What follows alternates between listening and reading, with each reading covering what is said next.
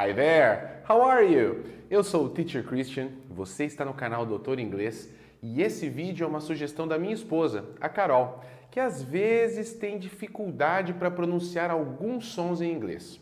E uma das formas que ela acha simples e divertida para diminuir esse problema e treinar o seu speaking, ou seja, sua habilidade de falar inglês, é usar tongue twisters, que em português são os famosos trava-línguas.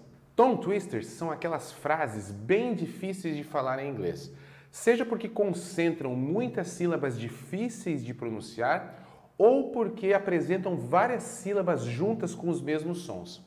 Eles são ótimos exercícios porque ajudam na entonação e na articulação das palavras, fazendo com que você consiga falar de modo muito mais claro.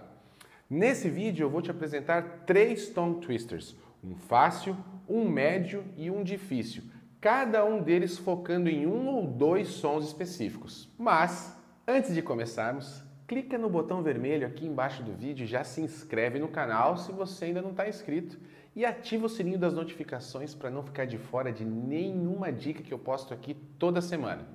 E aí, já se inscreveu? Maravilha! Então, bora travar essa língua!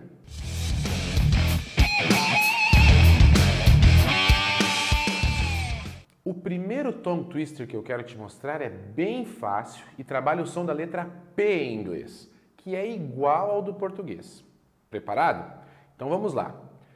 Peter Piper picked a peck of pickled peppers. Mais uma vez.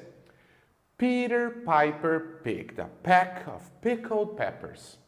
A sugestão aqui é que você comece falando esse tongue twister bem devagar e vá aumentando a velocidade aos poucos, repetindo esse processo quantas vezes você achar necessário. E não se preocupe, porque todos os tongue twisters que eu mostrar aqui vão estar na descrição do vídeo junto com as suas traduções, beleza?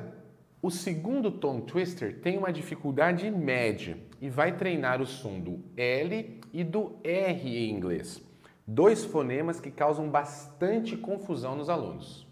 Vamos lá? A loyal warrior will rarely worry why we rule. Vamos de novo? A loyal warrior will rarely worry why we rule. Um pouco mais difícil, não é? A dica aqui é simples. Em inglês, o L jamais tem som de U como no português e deve, portanto, ser pronunciado como L. Assim, ó, encostando a ponta da língua nos dentes. Já o R, como vimos inclusive no vídeo Desvendando Erros de Pronúncia em Inglês, que está aqui no card, geralmente é um fonema retroflexo, que é aquele som que aparece quando a gente puxa o R das palavras porta, portão e carteira, por exemplo. Deu para entender? Então vamos treinar mais uma vez. A loyal warrior will rarely worry why we rule. Mais uma vez. A loyal warrior will rarely worry why we rule. Por último, o mais difícil dos três. Ele vai te ajudar a treinar o som do S em inglês, que fica s, e também o som do SH, que seria sh. Preparado? Esse é bom, hein? Então vamos lá. She sells seashells by the seashore, but the shells she sells aren't seashells for sure. Achou difícil? Então vamos de novo. She sells seashells by the seashore, but the shells she sells aren't seashells for sure.